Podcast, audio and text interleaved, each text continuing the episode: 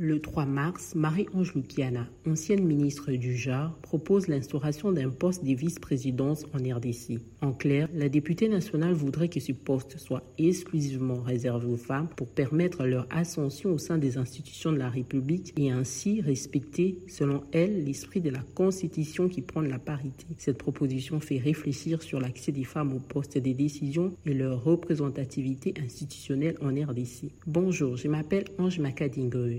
Chercheuse au sein des Bouteli, Institut congolais des recherches sur la politique, la gouvernance et la violence. Vous écoutez le deuxième épisode de la saison 2 de Ponajek, la capsule audio du groupe d'études sur les Congo, centre des recherches indépendants basé à l'Université de New York, et des Bouteli, son partenaire des recherches en RDC, qui tente d'analyser les questions d'actualité en RDC. Nous sommes le vendredi 11 mars 2022. La représentation des femmes au poste de décision n'a que peu progressé ces dernières années en RDC. En avril 2019, Janine Mabou Lyoko avait été élue présidente de l'Assemblée nationale, première femme élue à ce poste en RDC. En juillet 2021, Malangu Kabedimbui a été nommée à la tête de la Banque centrale du Congo, devenant ainsi la première femme à diriger cette institution stratégique créée en 1951. Avec l'équipe Samalou Kondé, le gouvernement atteint pour la première fois 27% des femmes. Certaines d'entre elles occupent des postes importants. F. Bazaïba, vice-premier ministre chargé de l'environnement, Rose Mutombo, ministre de la Justice, ou Antoinette Samba,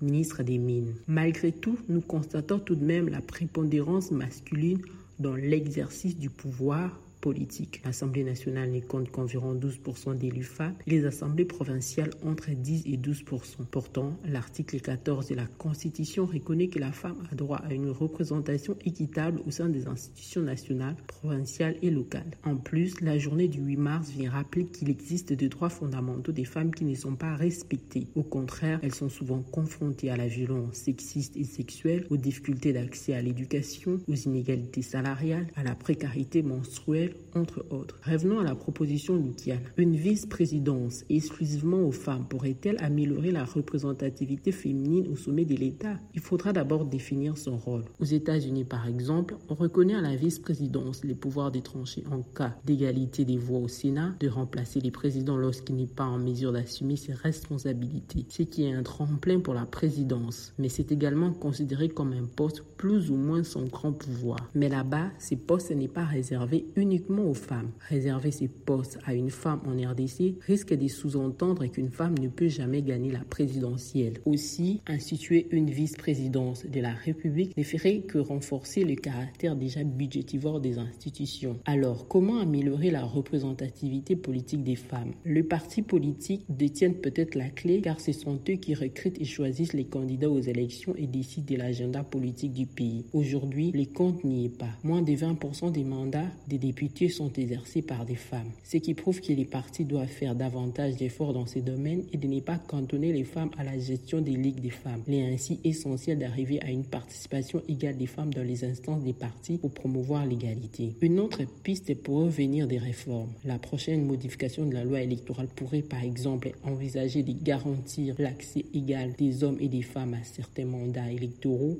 et fonctions électives, ceci passerait entre autres par une obligation de déposer les listes paritaires des candidatures pour certains scrutins.